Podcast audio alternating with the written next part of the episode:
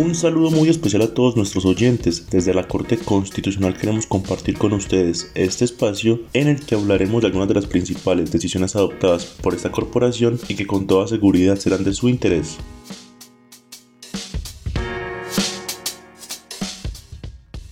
En este capítulo les contaremos cómo la Corte protegió los derechos de un joven para que el ICETEX le reconociera el subsidio de sostenimiento. La historia es la siguiente. Un joven presentó tutela ante el Instituto de Crédito Educativo y Estudios Técnicos en el Exterior, ICETEX, porque le negó el subsidio de sostenimiento para poder seguir estudiando. Según la entidad, el ciudadano no solicitó dicho subsidio al momento de iniciar el trámite para crédito educativo, sino que lo hizo cuando este había sido renovado varias veces, lo cual no está contemplado en el reglamento interno. El alto tribunal estudió el caso y señaló que al fijar la etapa de determinación de la vulnerabilidad en la fase de adjudicación del crédito, lo que se consigue no solo es dejar desprotegidos a quienes posteriormente se les presentó una dificultad económica, sino que también crea el riesgo de brindarle ayuda a una persona que dejó de necesitarla durante el transcurso de los estudios.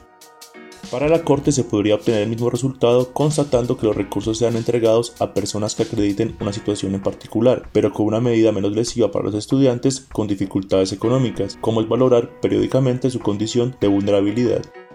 El fallo otorgó 10 días al CETEX para que estudie la situación de vulnerabilidad del accionante y determine si tiene o no derecho a recibir el subsidio de sostenimiento. En caso de que resulte beneficiado con la ayuda económica, la entidad deberá realizar el pago dentro de los 5 días siguientes a la decisión adoptada por el Comité de Crédito de la entidad.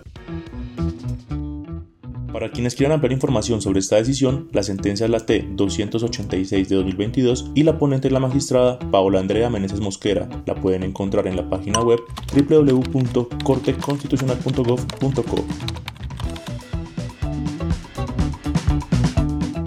Nos seguiremos escuchando en este queso espacio. Recuerden que la Corte Constitucional protege los derechos fundamentales de todos los colombianos y trabaja por la construcción de una sociedad con justicia y equidad. Hasta pronto.